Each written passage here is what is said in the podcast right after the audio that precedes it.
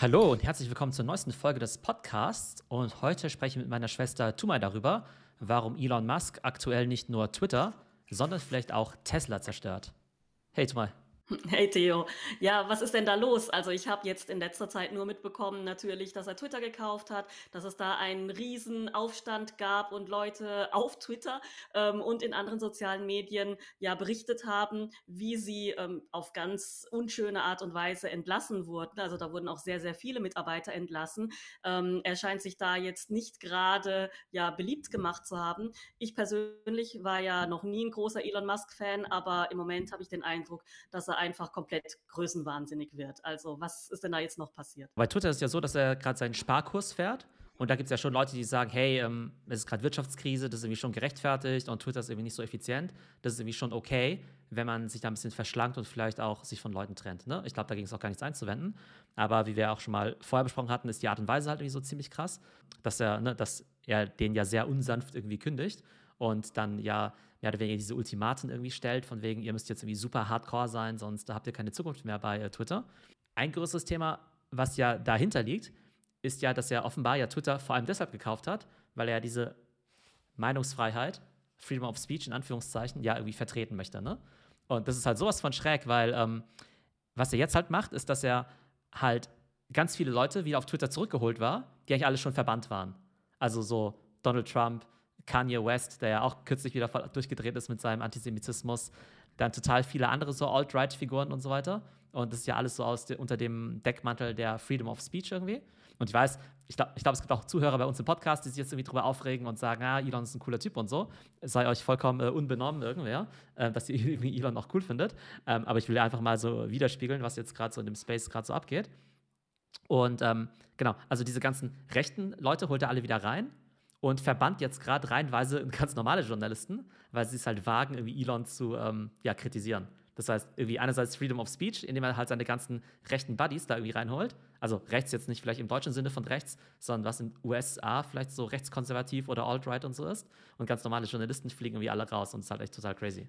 Ja, aber das ist doch verrückt. Also, ähm, das heißt, da hat einfach ein stinkreicher ja, Typ jetzt äh, eine der größten Plattformen äh, auf Social Media einfach gekauft und macht jetzt da, was er will oder wie. Also, das heißt, er kann dann Leute bannen, wie er das möchte, oder da gibt es doch irgendwelche ja, Statuten oder irgendwelche AGBs oder Geschäftspraktiken. Das kann er doch nicht alleine bestimmen, oder? Also grundsätzlich ist Twitter ja eine private Plattform. Das heißt, da kann er eigentlich schon machen, was er will. Und von daher gilt so gesehen auch dieses Freedom of Speech eigentlich gar nicht für Twitter unbedingt. Ne? Also ja wie so ein Fernsehsender, die können ja auch über, können sich auch entscheiden, wie sie berichten. Und da gibt es in Deutschland ja auch vielleicht manche Publikationen, die eher links oder eher rechts sind. Ähm, oder in den USA, da gibt es ja auch äh, Fox News, das gehört ja auch dem Rupert Murdoch. Und der kann ja auch so rechts sein, wie er will und irgendwie so hinter Trump stehen oder so in der Vergangenheit. Ähm, das heißt, prinzipiell kann es Elon Musk schon machen. Jetzt ist eine Social-Media-Plattform ein bisschen anders als vielleicht ein Medienunternehmen, weil beim Medienunternehmen ist ja alles ähm, redaktionell ja irgendwie abgesegnet. Und bei einer Social Media Plattform, da geht es ja darum, dass du User-Generated Content hast. Aber selbst da geht natürlich nicht alles. Und deshalb gibt es ja das Thema Content Moderation. Und Content Moderation bedeutet ja eigentlich, dass du ja, ich sag mal, zulässige Meinungen ja schon auf, die, auf der Plattform lassen sollst, auch wenn sie dir vielleicht nicht gefallen. Aber alles, was jetzt vielleicht irgendwie so gewaltverherrlichend ist oder Hate Speech und so weiter, das sollst du ja eigentlich wegmoderiert haben. Und diese Leute hat eigentlich Elon Musk alle entlassen. Also eigentlich alle, die für so Content Moderation irgendwie zuständig waren, also die quasi so Hate Speech verhindern sollen, die sind irgendwie alle rausgeflogen. Weshalb ja auch die Brands jetzt ja super so concerned sind, was das Ganze angeht. Oder auch so voll viele so Bürgerrechtsgruppen oder welche die Minorities vertreten, ja jetzt irgendwie auch nicht, äh, ja, auch so ein bisschen Angst vor der Plattform haben. Ähm, und auf der anderen Seite macht er jetzt selbst Content Moderation, indem er halt sagt, ja, diese blöden Journalisten da von, weiß nicht, ganz normalen Publikationen, äh, die fliegen jetzt alle raus. Ja, und Elon Musk reitet ja jetzt nicht nur Twitter irgendwie ähm, ein bisschen in den äh, ja, Niedergang, sondern auch Tesla leidet ja ziemlich unter seinem schlechten Ruf. Also zunächst mal ist es ja so, dass ohnehin Wahnsinn ist, dass Elon Musk so viele Sachen gleichzeitig macht. Denn der ist ja nicht nur CEO von Tesla, sondern auch noch von der Raketenfirma SpaceX. Und jetzt ist ja auch noch der CEO von Twitter irgendwie. Also ja, totaler Wahnsinn, ja. Verrückt, sogar in ja. den besten Zeiten, sogar in den besten Zeiten, wo er alles super machen würde, würde man sagen, hey, das ist doch für eine Person eigentlich zu viel, drei so krasse Companies zu managen. Und jetzt ist es natürlich so, dass sich die Aktionäre schon total viele Sorgen machen darüber, dass er einfach viel zu viel Zeit mit Twitter irgendwie verbringt, ne? weil er halt einfach total abgelenkt ist. Das heißt, allein Die Zeit ist schon ein Problem, die er dort dann eben verbringt. Dann ist es so, dass Elon Musk ja Twitter zu einem total überhöhten Preis gekauft hat. Diesen Kaufpreis muss er jetzt zum Teil finanzieren, indem er seine eigenen Tesla-Aktien verkauft. Und wenn jetzt halt der größte Aktionär jetzt halt die ganze Zeit irgendwie für Milliarden von Dollar Aktien verkauft, dann leidet natürlich auch der Aktienkurs drunter. Und das sieht man halt auch darin, dass ähm, der Aktienkurs von Tesla allein in den letzten paar Monaten um 50 Prozent gesunken ist. Ja? Und das ist jetzt nicht nur, ja, ja, alle Aktien gehen runter, sondern nee, also in den letzten paar Monaten hat sich so ein bisschen stabilisiert. Im gleichen Zeitraum sind vielleicht die Aktien von so BMW oder anderen Autocompanies mehr oder weniger konstant geblieben. Und in dem Zeitraum ist eben Tesla um 50 Prozent runter. Ja? Also es ist halt irgendwie schon ein Tesla- und Elon-Problem. Da kommt jetzt eben auch noch dieses massive Image-Problem, denn die typische Tesla-Zielgruppe sind vielleicht so Typen wie ich so unter anderem auch, ne? Also Leute, die sich für Technologie interessieren und das irgendwie so ganz cool finden. Und ich persönlich fand jetzt eigentlich Elon Musk nie besonders cool. Ähm, aber klar, Tesla als Company fand ich natürlich schon spannend, ne? Weil das für mich irgendwie schon eine ganz coole Brand war, so bisschen so in der Richtung von Apple und so. Und es steht ja auch für modernes Image und äh, Innovation und auch Nachhaltigkeit natürlich mit Elektroautos. Also von der Brand her fand ich schon ganz cool. Und obwohl ich ja selbst kein Auto fahre, sondern nur Fahrrad, habe ich immer gesagt, naja, wenn ich ein Auto kaufen würde, dann wäre es bestimmt eins von Tesla. Und das würde ich heute halt niemals machen, weil ich jetzt einfach nur die ganze Zeit denke, okay, also so einen Vollidioten, den kann ich auf gar keinen Fall unterstützen.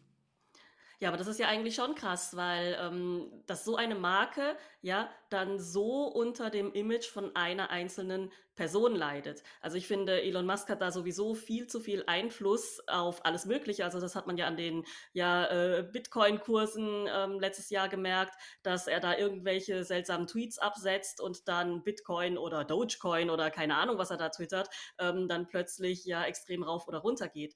Und wenn dann ja so eine Marke wie Tesla aktienmäßig um die Hälfte abnehmen kann, weil ein Mensch irgendwelche komischen Eskapaden betreibt. Also das finde ich ja schon ziemlich krass. Liegt es vielleicht auch zum Teil daran, dass Tesla sowieso ein bisschen überbewertet war und dann einfach nicht geliefert hat? Oder würdest du schon sagen, das liegt wirklich an diesen ja, schrägen Verhaltensweisen von dieser extrem exponierten, seltsamen Figur da oben? Also Tesla war ja zwischendurch ja mehr wert als alle Auto-Companies der Welt, ne? Ähm, als alle zusammen. Und ich glaube, man kann viele positive Sachen über Tesla sagen. Gute Autos, Innovation, vielleicht auch gute Wirtschaftlichkeit, gute Produktion und so weiter und so fort. Ne? Also es gibt schon einen Grund, warum die jetzt eben höher bewertet sind als jetzt vielleicht, keine Ahnung, der Daimler oder sowas, ne? weil sie auch irgendwie stark wachsen und Elektroautos die Zukunft sind. Auf der anderen Seite waren sie jetzt halt jahrelang der Early Mover und waren halt so ein bisschen die einzigen im Elektromobilitätsbereich. Und jetzt ziehen natürlich alle etablierten Marken nach. Du als Kunde hast jetzt halt total viel Auswahl. Das heißt, wenn du dir halt was Günstiges kaufen willst, kannst du halt auch Sachen von Toyota oder so kaufen. Ne? Und wenn du halt irgendwie Premium haben willst, kannst du ja auch Audi oder BMW oder sowas kaufen. Ne? Das heißt, es gibt total viel Wettbewerb. Und immer wenn es Wettbewerb gibt im technischen Bereich, dann geht es ja am Ende natürlich ganz viel um die Brand. Ne? Und genauso wie manche Leute ja sagen, hey, ich kaufe jetzt irgendwie ähm, Apple wegen der Apple-Brand. Wobei ich natürlich sagen würde, dass Apple natürlich objektiv viel, viel bessere Produkte hat. Ähm, aber es gibt natürlich Leute, die Apple vor allem wegen der Brand kaufen. Das ist bei Tesla natürlich auch so. Ne? Und wenn du jetzt sagst, da kommen zwei Sachen zusammen. Früher hatte Tesla quasi den technologischen Vorsprung und eben diese super Brand. Und jetzt sieht man eben, okay, der technologische Vorsprung schmilzt und die Brand ist jetzt auch noch total, was ich am Ende, ja, weil dieser Personenkult, dass du halt irgendwie eine Marke stark mit dem Gründer irgendwie assoziierst, das hast du ja nicht so oft, aber das hattest du ja zum Beispiel mit Steve Jobs und Apple, wobei die jetzt ja auch prima funktionieren, eben unter Tim Cook. Das heißt, da konnte man eben wirklich die Marke eben von dieser Person entkoppeln. Und bei Tesla war das eben jahrelang ein Vorteil, dass man das Ganze mit Elon Musk assoziiert hat, weil du natürlich denkst, oh, Elon Musk, der Macher und äh, äh, Tesla steht für Erfolg und wenn ich so cool sein will wie Elon oder sowas, ne, dann kaufe ich mir Tesla, so ein bisschen in die Richtung. Ne? Und das geht jetzt halt total nach hinten los. Ich habe ja auch mit Freunden aus den USA gesprochen, die halt gesagt haben, äh, nee, also Tesla als Marke da so total verbrannt. Und ich habe auch mal so die Kommentarspalten gelesen, jetzt so von der New York Times oder Washington Post. Okay, das kann man jetzt sagen, das sind jetzt hauptsächlich irgendwie so äh, liberale Leser. Aber das waren natürlich auch immer die Kunden halt von Tesla. Ne? Also die Frage war ja immer.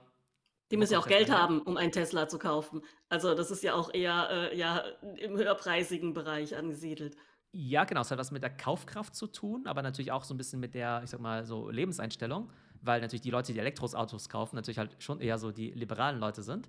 Und jetzt versucht ja Elon die ganze Zeit so anzubiedern, indem er ja seine Firma nach Texas verlegt hat und ja die ganze Zeit ja auch diese, ich sag mal, Verschwörungstheorien auf der rechten Seite in den USA teilt. Das heißt, er ist jetzt so total in dieser sehr amerikanischen politischen Bubble irgendwie drin und will halt jetzt irgendwie so total sicher anbiedern bei den amerikanischen Konservativen, ja. Das soll er meinetwegen ja machen, ja. Das Problem ist halt nur, damit verschreckt er halt nicht nur alle seine normalen Kunden, die ja in Amerika eher demokratisch wählen, ja, und das halt irgendwie nicht so cool finden, sondern die konservativen Amerikaner, die waren ja immer gegen Elektroautos. Also die wollen ja halt, die wollen ja halt diese großen Trucks und SUVs kaufen, die halt mit ähm, Benzin fahren, weil die glauben ja nicht an Global Warming und so weiter. Ne? Also die Leute, die sich seine Autos kaufen, sind ja die, die sich halt um Global Warming Sorgen machen und halt deshalb Elektroautos kaufen. Und die, die bei denen er sich jetzt anbiedern will, die glauben ja null an diese Werte. Von da geht es halt total nach hinten los. Und wie gesagt, selbst wenn die jetzt Elektroautos kaufen würden, bietet er sich ja nur bei den, ich sag mal, bei diesen amerikanischen Konservativen an.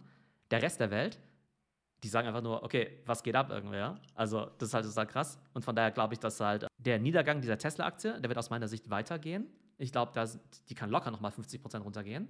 Und ich glaube, Elon Musk war früher, glaube ich, so mit das größte Asset für Tesla, ne, weil er natürlich der Innovator ist, der Gründer, auch der Markenbotschafter.